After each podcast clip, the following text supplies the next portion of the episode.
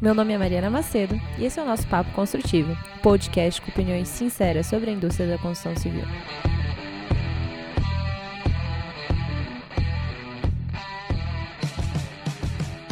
E aí, galera, mais um dia, mais um episódio. Hoje eu estou aqui com o Ceoto, que eu sou uma grande fã, assim como muitos de vocês. Se você é da construção civil, com certeza você já ouviu falar desse nome, então vocês podem imaginar como eu estou feliz de estar aqui com ele hoje. Mas, Ceoto, você não vai escapar, por favor, fala um pouquinho mais sobre você para quem não te conhece ou para que as pessoas possam te conhecer ainda melhor. Hoje eu já estou com 68 anos, né? E tô, fui executivo de grandes empresas minha vida inteira, de construção e, e mercado imobiliário. E a coisa de um ano e meio, dois anos, é um ano e meio, nós criamos, eu criei uma empresa junto com mais dois grandes amigos, né? É uma empresa de construção, de incorporação e construção de edifícios é, muito rápidos, né? edifícios que são construídos de uma maneira muito rápida e altamente industrializados. Edifícios de alto padrão, né? padrão médio para alto, né?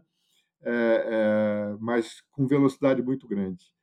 É, minha vida toda fui executivo de grandes empresas, me formei é, na Universidade de Brasília, fiz mestrado é, em São Carlos, né, na, na, Escola de Engenharia de São Carlos, sou professor da, da, da USP, da Escola Politécnica, ou seja, tenho uma vida muito ligada à, à construção civil e ao real estate nos últimos 45 para 50 anos já, né? O que você vê que a gente teve de grande evolução? Foi industrialização? Foi, foram processos digitais? O que, que você vê como uma grande diferença que a gente tem hoje com relação a quando você começou? É, é, se você analisar processos digitais, quando eu comecei não havia nada digital, não havia, não havia nem computador. Né? É, é, então, a evolução do processo digital é, se você considerar que era zero antes, né, foi muito grande. Né? Praticamente zero antes foi muito grande. É, mas é, na parte de construção propriamente dita, né, é, hard, né, nós pegamos a parte mais de hardware, né, é, é, a evolução foi relativamente pequena. Né? Mesmo na parte digital, é, a, a, a, evolução, se você comparar com outros países, né, eu tive eu fiquei dois anos no MIT fazendo um curso lá agora, né? É, voltei de lá tem, tem um ano e meio, né? É, é, você vê o que as empresas fazem lá, tanto a nível de, de, de hardware como a nível de, é, de sistemas digitais, uso de sistemas digitais, nós estamos ainda muito atrasados, né? E eu considero hoje, do ponto de vista mais de de hardware, hardware que eu falo, a construção, a construção pesada, né? a construção, a construção mesmo, né? a construção é, é, não a parte de software, de planejamento, uso digital, né? tijolo sobre tijolo, né? eu considero hoje que nós estamos praticando a mesma tecnologia que foi praticada nos Estados Unidos na década de 20 a 30, de 1920 a 1930. Né? É, é um pouco difícil você é, você caracterizar, né? Porque são, mas assim as tecnologias que nós utilizamos hoje, a maneira da gente contratar, a maneira da, da cadeia produtiva se relacionar é muito parecido com o que se fazia nos Estados Unidos na década de 20, 30. Você fala bastante sobre a questão da produtividade, né? E que a gente tem esse déficit gigantesco. E o grande problema disso é justamente que a construção civil ela é responsável por grande parte do PIB que a gente tem no Brasil. E eu vejo que, além disso, uma dificuldade muito grande que as pessoas têm é, não é apenas em aumentar a produtividade, mas começar pelo básico, que é medir, né, outro produtividade é tão pouco importante no Brasil que nem medir nós medimos, né? É, nem medir sistematicamente, nem sob valor agregado. Quer dizer, é, nós devíamos ter uh, no, Ministério da Economia ou dentro dos próprios Sinduscões ou, ou na CEBIC, nós devíamos ter um órgão que medisse pelo menos a produtividade do valor agregado trimestralmente, entendeu? Para poder orientar, inclusive, as, as, as decisões né? as, as setoriais, né? As políticas setoriais, mas nós não fazemos isso. Né? É tão pouco, é tão, assim, nós não temos prioridade nenhuma para a produtividade. E tem uma razão né, para isso. Né? Quer dizer, nós, temos, nós criamos um problema, principalmente na, na, na área de edificações, né? É, construção de edifícios. Né? E nós temos, é, eu até escrevi um artigo recente com, com outros professores da FGV e da, e da própria USP, né?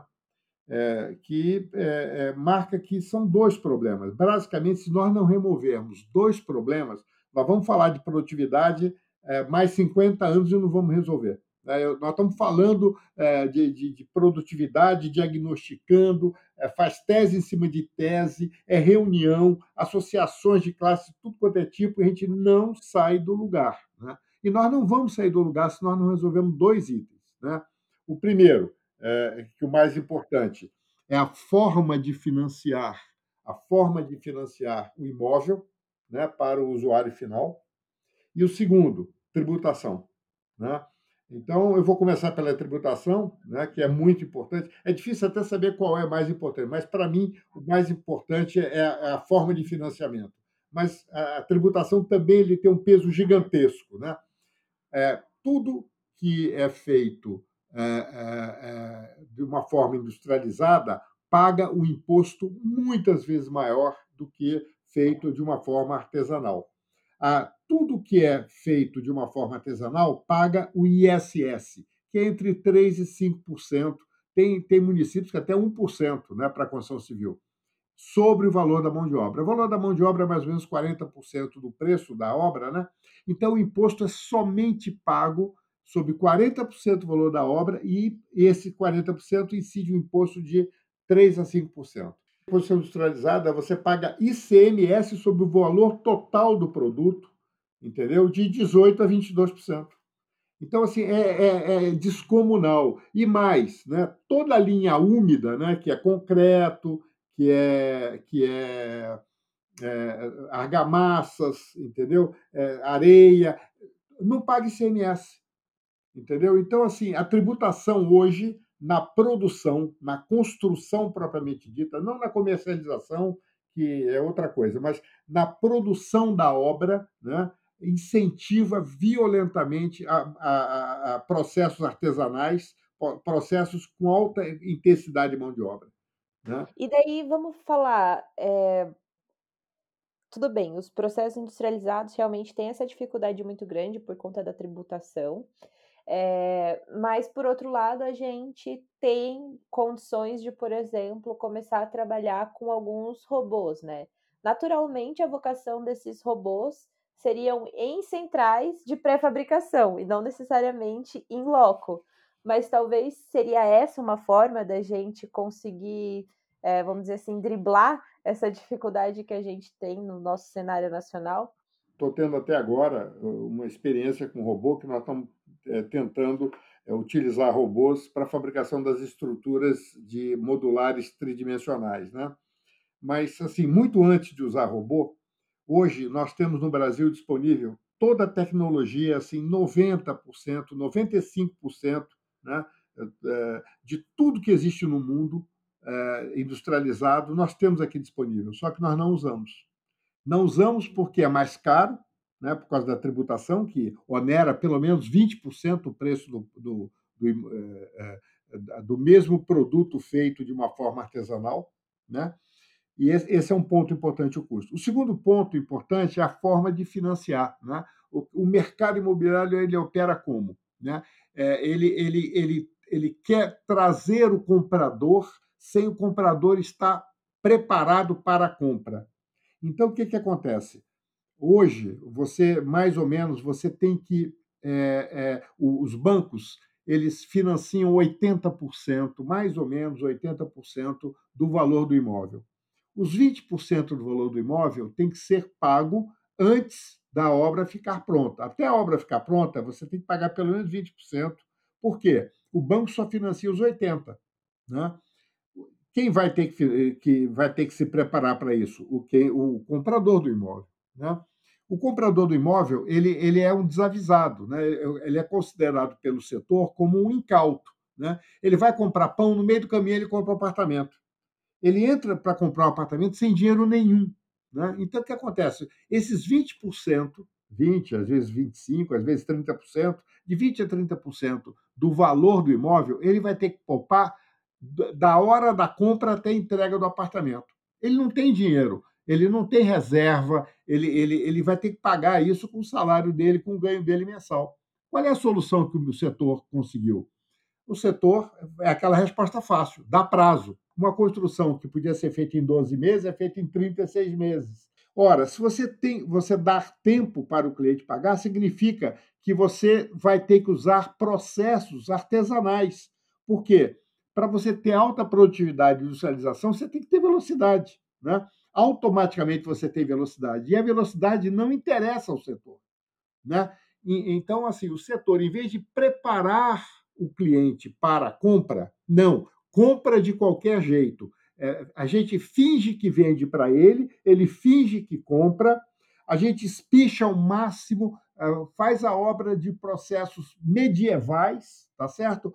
Para poder dar tempo para ele poder pagar 20% do imóvel. Então, os 20% do imóvel compromete o valor dos 100% do imóvel, tá certo? Ou seja, em vez do, do, do cachorro, né, é, que é 80%, abanar o rabo, que é 20%, o rabo abana o cachorro.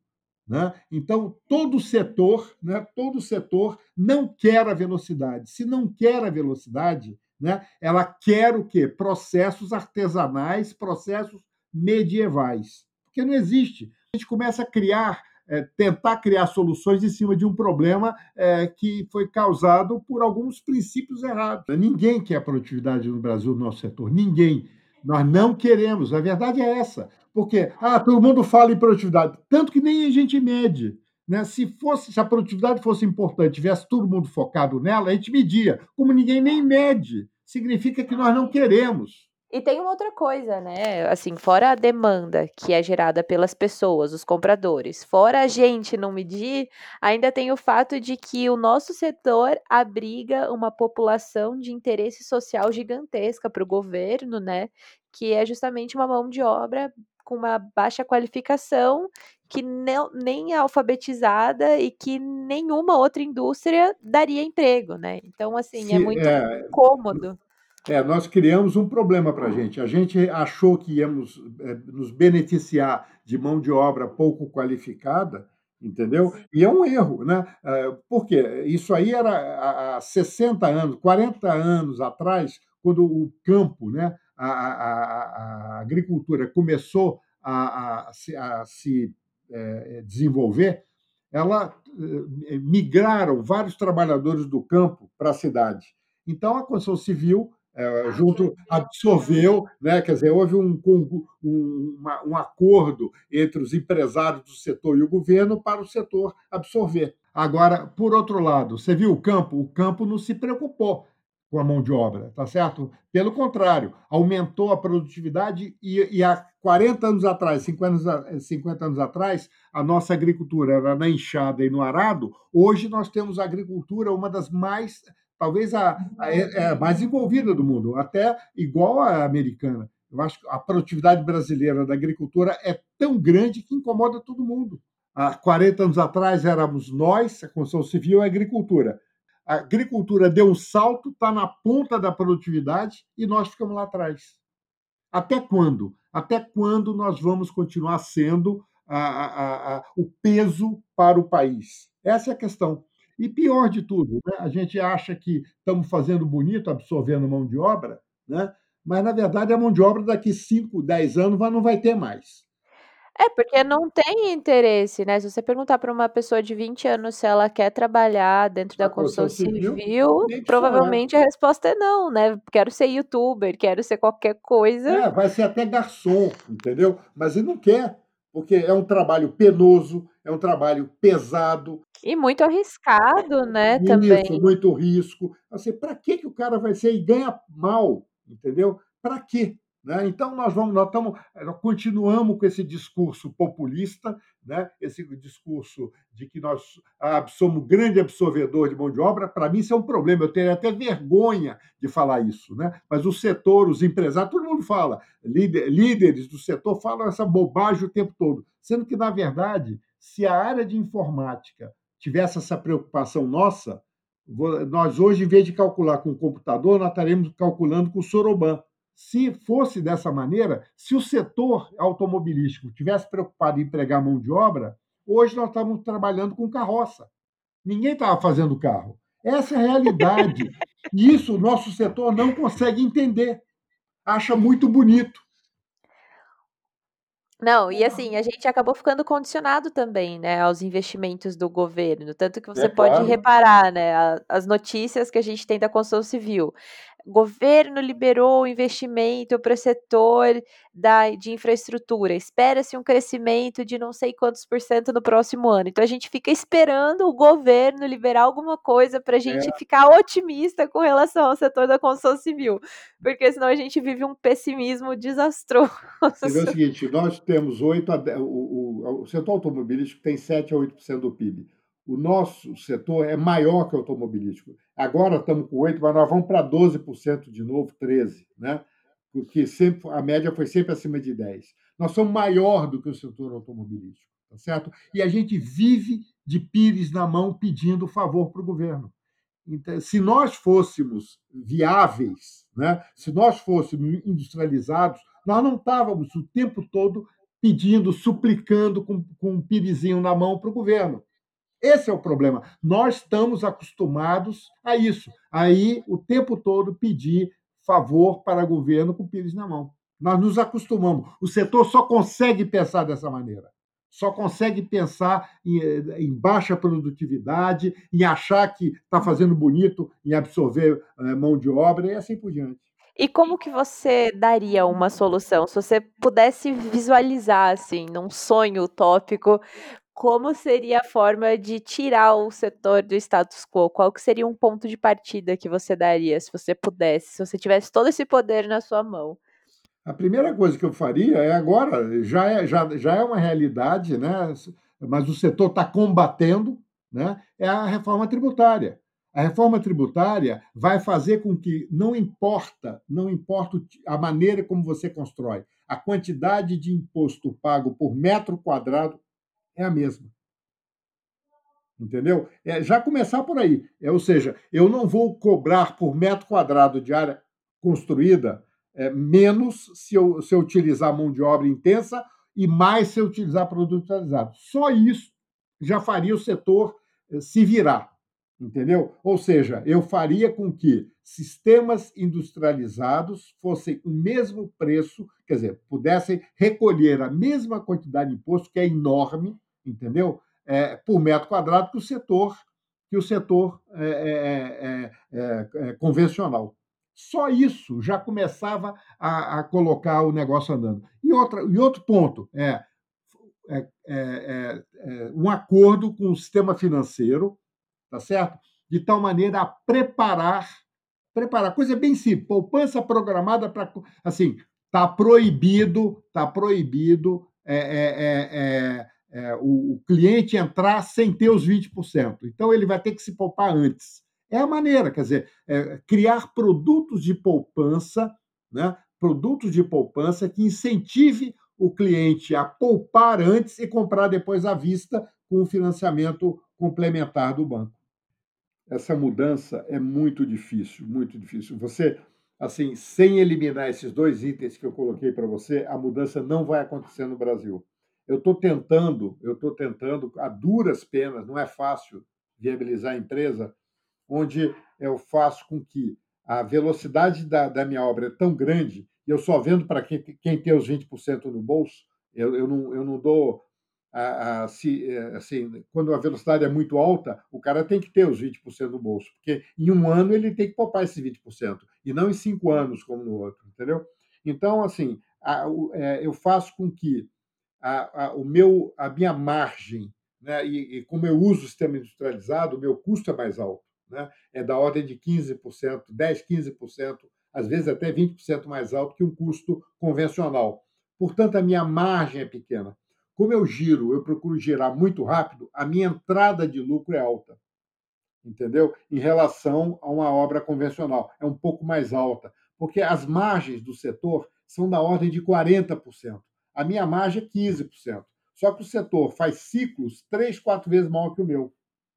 Né? Então, o que acontece? Embora meu, a minha margem de lucro seja menor, tá certo? A, a taxa de entrada, a velocidade de entrada de lucro da minha empresa, eu procuro ser maior, um pouco maior do que o do setor. Né? Então, assim, é, é, porque o preço de venda é o mesmo. Eu vendo, eu vendo apartamento no mesmo preço que o, que o concorrente que é, fe, que é feito em processos artesanais. O preço do imóvel é o preço do imóvel. Ninguém compra mais, é, paga mais caro porque o meu processo é industrializado, tá certo? Então, assim, como o meu custo é maior, a minha margem é menor, né? Então, a minha margem sendo menor, se eu reduzo muito o ciclo, né, eu consigo, consigo construir de seis meses a 12 meses, dependendo da altura da obra, né? é, a taxa de entrada de, de receita é bem maior. Né? Então, eu estou tentando, a duras penas, está dando certo, né? mas é, é, não dá para. Assim, eu, eu, trabalho com nicho, né? para quem tem esses 20%. Né? Então, assim, para que seja é, incentivado a industrialização da construção como um todo, né? Duas coisas precisam acontecer. Primeiro, poupança programada, tá certo? para preparar o cliente para a compra. Segundo, isonomia tributária. Sem esses dois, não vamos chegar a lugar nenhum. Tem uma coisa que eu vi você falando na live com o Aldo, que eu achei sensacional, é, sobre o fato de você conseguir fazer justamente essa proposta super ágil, justamente pela sua empresa ter uma estrutura mais enxuta, por ela ser menor e trabalhar com parceiros e não por ela ser tão grande a ponto de ter que gerir 350 é, contratos, ou melhor, 1.350 contratos ao mesmo tempo. Uhum. Então, eu achei muito bacana essa perspectiva, e se você puder comentar um pouquinho, porque eu acho que falta também essa compreensão das pessoas de que a forma como você leva o seu negócio e o que você consegue atingir também está muito associado à estrutura que você coloca, né? Porque uhum. se você tem uma estrutura mais robusta, dificilmente você consegue se mover nessa agilidade toda. É, basicamente assim, quando, a gente, quando eu falo que a gente constrói em oito meses, doze meses, né? É fácil falar, né? É, você pegar um prédio de 16 pavimentos, fazer ele em oito meses, né? É, 10 meses, é, é fácil falar. Então, é, é para fazer isso, né? Na verdade, eu não criei nenhuma tecnologia, né? Eu, eu absorvi toda a tecnologia que eu já falei que está disponível no mercado, é que ninguém usa, né?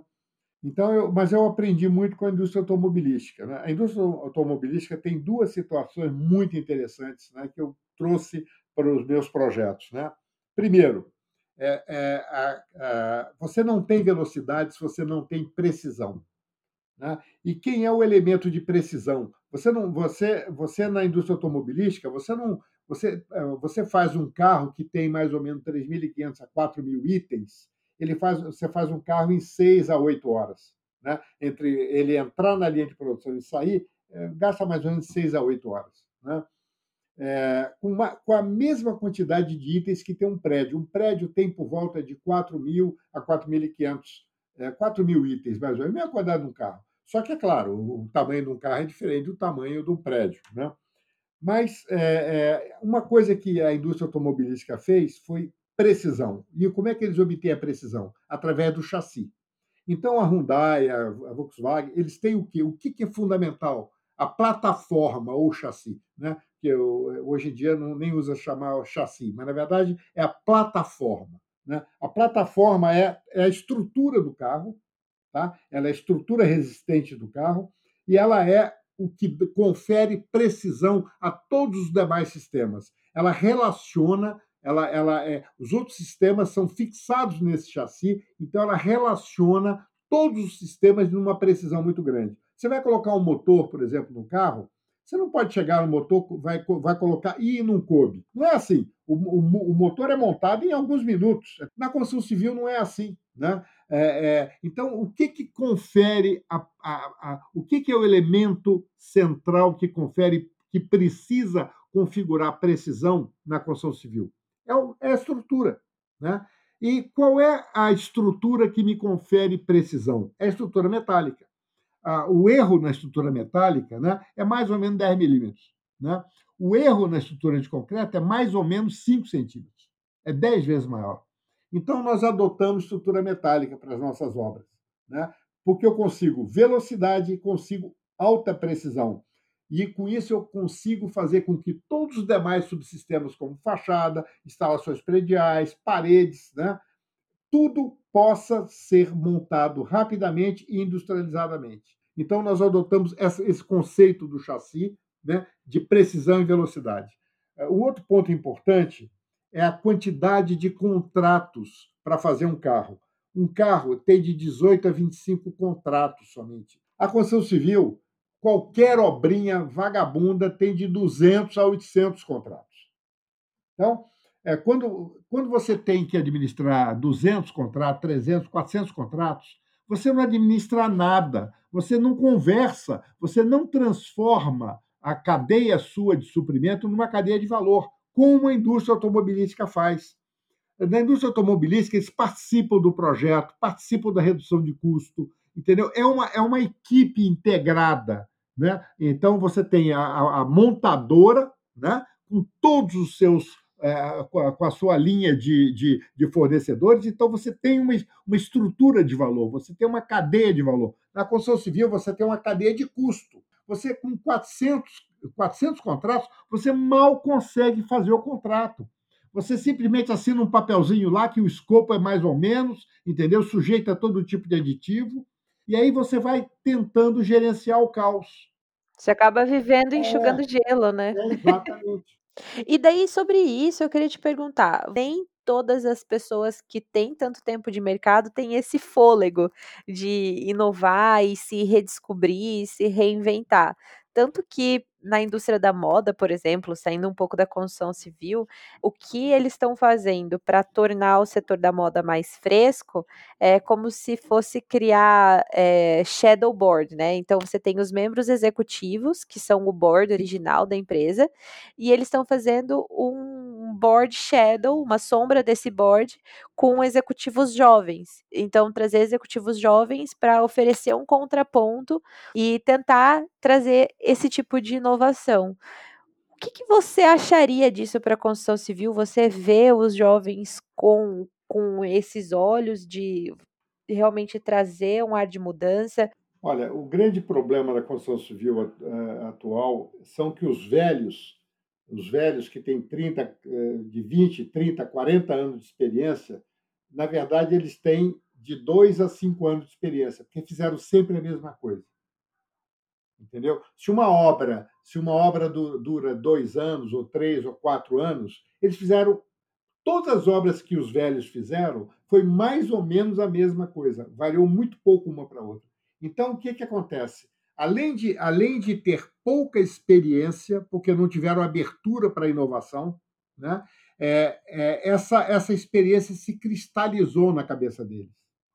Né? Então, hoje, é, na verdade, o fato de ser velho ou novo não deveria, não deveria é, impactar tanto na criatividade. Né? Se você tem abertura né, de aprender, de estimular, de ser um, é, uma, uma pessoa que não, que não, é, não se, se mantém atualizada e está o tempo todo aberto à inovação, né? é uma pessoa insatisfeita com a baixa produtividade o tempo todo, você tem uma capacidade, você inventa, e cada obra que você fez, você inventou uma coisa diferente, você testou algo diferente, você é, é, questionou os fundamentos da construção, ora, você, você vai se tornar uma pessoa que tem 30, 40 anos de experiência, entendeu? Numa mentalidade jovem. Hoje, o problema é que os velhos não têm essa mentalidade. E aí eu acredito que os novos poderiam realmente ter essa mentalidade. O problema é que falta e, e é, é, falta no jovem a experiência. Então, se nós juntarmos os dois, eu acho que o resultado poderá ser muito bom. Mas o problema é que os velhos são muito empedernidos. A experiência deles é de dois ou três anos ou quatro anos. Ah, mas eu tenho experiência de 30 anos. Uma ova. Ele fez durante 30 anos, ele repetiu, ele repetiu oito vezes a mesma coisa. Então não tem experiência. A experiência dele é dois, três anos. Eu, eu sou pessoa não grata em muitas empresas, porque, gente, assim, a gente tem que falar o que existe, o que é, né? O que é. Assim, é, não adianta a gente ficar é, se enganando, né? Eu, eu quando eu saí de a, a, a, mais ou menos três anos atrás, três para quatro anos atrás, eu resolvi deixar de ser é, é, é, executivo de uma grande multinacional, né? eu sempre fui executivo de grandes empresas, eu resolvi ser empresário, eu resolvi estudar, eu resolvi me abrir para aprender. Eu passei dois anos no MIT estudando né, liderança e inovação, porque assim, ou você se renova todo dia da tua vida, até o dia que você morrer, se você, você tem que gostar de aprender, você tem que gostar. A atividade criativa é maravilhosa, é o que diferencia a gente dos outros animais. Assim, as pessoas, muitas pessoas têm isso como um fardo, a cansa. Ah, eu estou cansado. Não estou cansado, não. Eu vou trabalhar até o dia que eu morrer. A melhor coisa que tem é criar. A melhor coisa que tem é você participar, você ser útil. E outra coisa, é um, é um, é um, é um setor que tem tudo por fazer. Né? Tem tecnologia disponível à vontade, nós não usamos. Temos, temos todas as possibilidades. Se nós tivéssemos na, na construção de automóvel, ia ser a maior desgraça, porque assim a contribuição ia ser muito mais difícil. A contribuição nossa é fácil. Né? Então, assim, você tem que estar disposto a aprender. A, a única coisa que eu aprendi bem na minha vida foi aprender a aprender. Eu leio obstinadamente, eu leio, eu leio, eu leio pelo menos dois livros por mês. Já cheguei a ler quatro, né? Agora, como empresário, está difícil arrumar tempo, mas eu, eu acordo muito cedo para ler, né? Eu leio pelo menos umas duas horas por dia. Né? Ai, eu é, amo ler. Meio, meio, assim, quando você lê, você abre o seu espírito por uma série de ideias novas. Então vai, qual foi o último livro que você leu? Me conta. Ai, eu estou lendo, é, eu li é, um dos livros interessantes que eu li foi Mindset, né? Foi um foi um livro é, interessantíssimo. Eu leio sobre, é, eu estou lendo agora o destino, o destino das nações né? Eu leio de tudo, de tudo que você puder imaginar. Eu leio livros de liderança, de, de Qual que você mais dá de presente para as pessoas? The Innovator DNA, entendeu? Esse, infelizmente, não tem tradução para o português, né? mas foi um livro que mudou minha vida. Né? O que, que é o... Independente de qual setor, o, que, que é o DNA do, do, do é, do, do, inovador, tá certo? E como é que ele tem que buscar no íntimo dele que esse, esse DNA prevaleça. Né? E os princípios básicos o cara tem que nortear todas as atividades dele na vida para que isso para que isso migre para a superfície. Para a gente inovar, é natural que a gente esteja disposto a falhar, assim como estar em constante estado de aprendizado é estar aberto a fracassos. Claro, claro. Então, qual é um fracasso ou um fracasso aparente que na verdade te ajudou a atingir um sucesso mais tarde ou melhor, qual que foi o seu fracasso favorito? Se é que existe algum. Não existe. Nossa, assim, é, fracasso a gente tem em todas as horas. Eu, por exemplo, eu pensei que eu ia conseguir é, é, fazer com que os meus fornecedores agora, né, se alinhassem a mim num processo criativo mais facilmente do que eu estou conseguindo.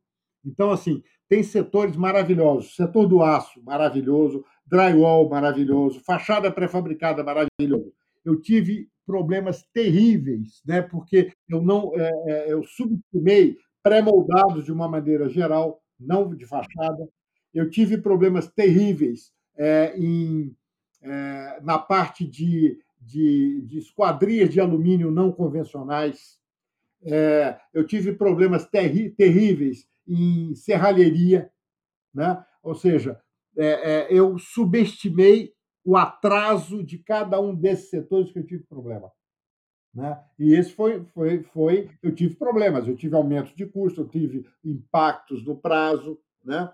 É, por outro lado, eu tive experiências fantásticas com as fábricas de estrutura metálica, com é, aplicadores, né, com, com, montadores de drywall, com, é, com empresas de, de, de, de fachadas pré-fabricadas. Quer dizer, eu tive experiências excelentes em 70% do, uh, da, dos, dos meus fornecedores, mas eu, é, eu não dei atenção, eu não, é, minha, eu não percebi o nível de atraso de outros setores e agora eu estou percebendo e eu estou corrigindo, né? Eu estou me dedicando muito mais a esses. Isso também acontece em alguns setores de projeto. Estrutura está muito bem, mas sistemas prediais está muito mal, né? A, a, a, dry, projeto de drywall de, de, de vedações está razoável, entendeu? Tem um monte, projeto de serralheria, uma desgraça. Entendeu? Você tem muitos fracassos preferidos, então. Ah, é. Fracassar é comigo mesmo. E eu não tenho o menor problema com isso. É, eu conto mesmo, entendeu? Esse foi um dos grandes fracassos que eu fiz. Mas trabalhar com pessoas em geral é dificílimo, né? Às vezes é, até, não necessariamente em contratar fornecedor, mas às vezes até em contratar alguém para trabalhar para você, às vezes acaba sendo é um caos difícil. que você não consegue calcular, né? Hoje, hoje eu, eu falo o seguinte: você tem que contratar o caráter, né? E treinar a pessoa, porque caráter não se treina, né? Então você tem que contratar o caráter, é, é o cara que é ávido por aprender, é o cara que é honesto ele, eh, que não esconde, que fala a verdade, entendeu? Que, tá, que aprendeu a aprender. Você tem que contratar isso, porque tecnologia é muito fácil de você ensinar. Quando você tem uma pessoa ávida por conhecimento, uma pessoa que você contratou, se o caráter é bom, é muito fácil você capacitar essa pessoa para, para produção, para projeto, para tudo. A pior coisa que tem é se o caráter é ruim. Né? Caráter que eu falo não precisa ser ladrão nem nada, não. Basta ser preguiçoso, entendeu? Basta é, é, é, não gostar de aprender, entendeu? Isso é um problema. Né? Então, hoje eu, eu contrato o caráter. É, ou ser interesseiro, né? Querer só tomar ao invés de ir um pouco além e, enfim, contribuir um pouco mais. Também são coisas é, que são. Ter prazer em contribuir, entendeu? Ter prazer com a sua própria inteligência. Às vezes, superar alguma, algum, é, algum déficit que o cara tem, pedir ajuda, quer dizer, tem uma série de. Nossa, pedir ajuda é difícil, né? É, é uma coisa que às vezes o ego atrapalha, mas Nossa. que quando você consegue sair disso e transcender essa barreira, eu acho que faz total diferença. Pelo menos na minha vida, foi muito difícil, assim, você assumir que você precisa de ajuda, né? Porque você, quando se forma ali, você entra no mercado de trabalho, você acha que você tem que ser autossuficiente, né? E é, é justamente o oposto. Aliás, aliás todo chefe que cobra autossuficiência, toda empresa que cobra autossuficiência do cara que está entrando, é burra, é burrice. Você vê o seguinte, o cara para lixeiro tem que falar inglês, entendeu? Assim, tem, assim se você pegar uh, os, os, os, centros de RH das empresas, né, os setores, é assim, eu, eu não entendo os valores, né? Eu não entendo esses valores. Quer dizer, exige um nível, um nível de uma capacidade de aprendizado, é, é um absurdo. Né? Hoje em dia é isso. O óleo é o caráter, né? O caráter é, é, é, é, é o, é o lado humano da pessoa que se essa pessoa tiver vontade de aprender, caráter, capacidade, né? É claro, você também tem que ter inteligência, né? Ah, é fácil, é muito fácil. Em questão de seis meses, ele está é, melhor do que os caras com 30 anos de aprendizado. Vamos dizer que você tivesse um outdoor ali na Faria Lima ou na Paulista, um outdoor gigante que você pudesse escrever o que você quisesse para milhões de pessoas lerem. O que que esse outdoor ia dizer? Aprenda a aprender. Aprenda Boa. a aprender. Entendeu? Mas, é... assim, quando a gente fala no processo de aprendizado, ao, do mesmo jeito que tem muitas coisas boas sendo ditas por aí, também tem muita porcaria, né? Quais são algumas recomendações ruins que você ouve por aí que o pessoal tá dando dentro do setor da construção civil? Olha, gente, eh, o nosso setor ele é pródigo em falar bobagem, tá? A primeira, a primeira coisa que, o primeiro conselho que eu ia dar é o seguinte: cuidado com respostas fáceis. O nosso setor é aquele que dá aquela resposta fácil, aquela resposta que vem rápido. As melhores, as melhores respostas, as melhores soluções não vêm rápidas, não vêm instantâneas. né, vem de uma série de reflexões. Né? Então, assim, a, a, a, o, o, principal problema que eu vejo no nosso setor é, é, é, é deixar rolar, é, não conversar. no processo de contratação, né, você não dar o devido valor aos seus fornecedores, aos seus empreiteiros, aos seus fornecedores de material. Você não dá valor. Né? Então você conversa pouco, você acha que sabe tudo, entendeu? É, é, então esse é o principal problema no nosso setor, que isso vem todo tipo de bobagem, né? É, assim, é, o, a mesmice, né? Por exemplo, é, o pessoal adora empilhar tijolo, né?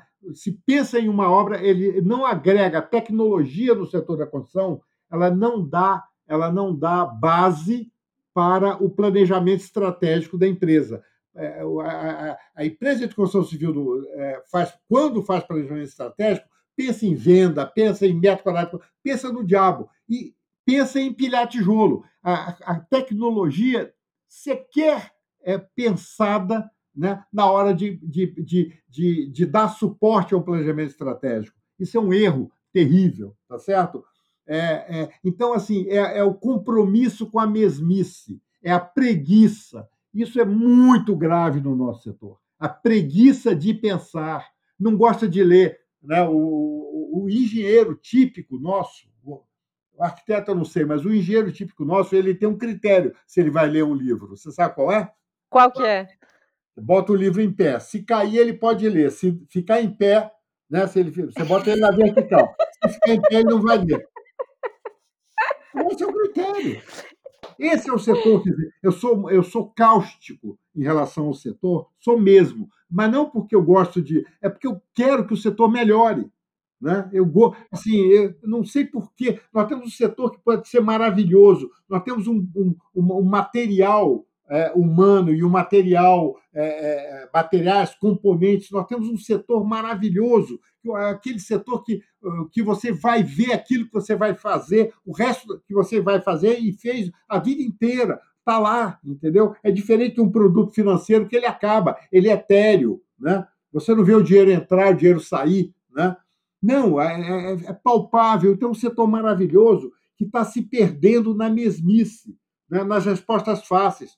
Quando a gente dá prazo é, para poder resolver a capacidade de pagamento do, do, do, do, cliente, é uma resposta fácil, é uma resposta idiota, entendeu? Porque o certo seria conversar com o setor. O setor, o Sinduscões, os, os CEBICs, os SECOVs, tinham que conversar com o setor financeiro para resolver o problema. Mas não conversa, dá a resposta fácil.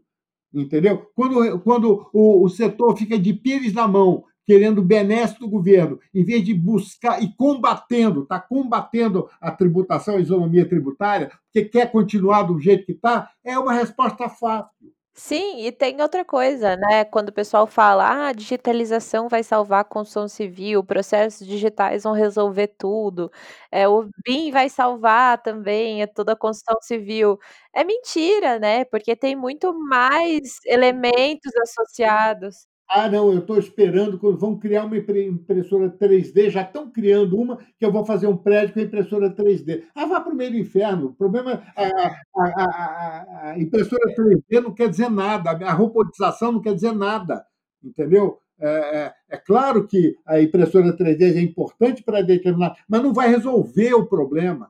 A, solução do problema é, é, é muito mais é, é, é, é, muito mais geral, é, tem outros fundamentos do que aqueles que o cara está pensando que a impressora 3D vai, vai, vai resolver. Então, assim, se eu pudesse colocar uh, o segundo, o primeiro posto tem que aprender a aprender, o segundo que eu poderia colocar é isso, cuidado com respostas fáceis. Pensa, pensa. Nós somos um setor que só tem resposta fácil. E qual, e qual conselho você daria para você mesmo há 10 anos atrás? 10 anos não. Vamos falar no começo da carreira, vai. 10 anos é muito fácil, é uma mudança muito recente. Vamos lá pro começo da carreira. Que conselho você daria para você recém-formado? Olha, é, assim, é, conselho meu, eu teria me dedicado mais tempo ao inglês. Eu só me dediquei é, para falar inglês como é, é, os últimos 10, 12 anos. Entendeu? Eu devia ter dado prioridade máxima desde o início, mas o inglês no nosso setor não era tão importante. Era, a posição era muito, muito regional. E para mim, aprender inglês, tá? depois de velho, foi muito difícil. Então, esse foi um aspecto que, é, que eu é, mudaria completamente. Né? Poxa, Silton, muito obrigada pela sua presença. Eu fiquei muito feliz de poder conversar com você. Mesmo que nessa pandemia, né, não seja pessoalmente, seja por meio de uma plataforma, mas para mim foi um prazer imenso ter você. Eu agradeço aí o seu tempo. E se as pessoas quiserem se conectar com você, você tem alguma preferência? Ah, pode ser, pode ser pelo LinkedIn, é o mais fácil. Eu, que, eu não sou um cara muito é, é, digital. Né? Eu tenho usado a, a, plataforma LinkedIn, que dá para trocar experiência, trocar. Eu achei, assim, do ponto de vista profissional, o LinkedIn o melhor, a melhor alternativa. É onde eu, tenho, eu tenho mais de uns 70, 80 artigos lá, né? É, é, então eu uso muito né, para trocar experiência no LinkedIn. Poxa, muito obrigada mais uma vez, Cioto. E eu espero que você tenha gostado tanto quanto eu. Foi muito, foi um prazer enorme, Mariana, conversar com você. Eu estou sempre à disposição. O papo foi construtivo, então. Foi, muito. muito. Foi um prazer enorme. Um abraço. Um grande abraço, Mariana.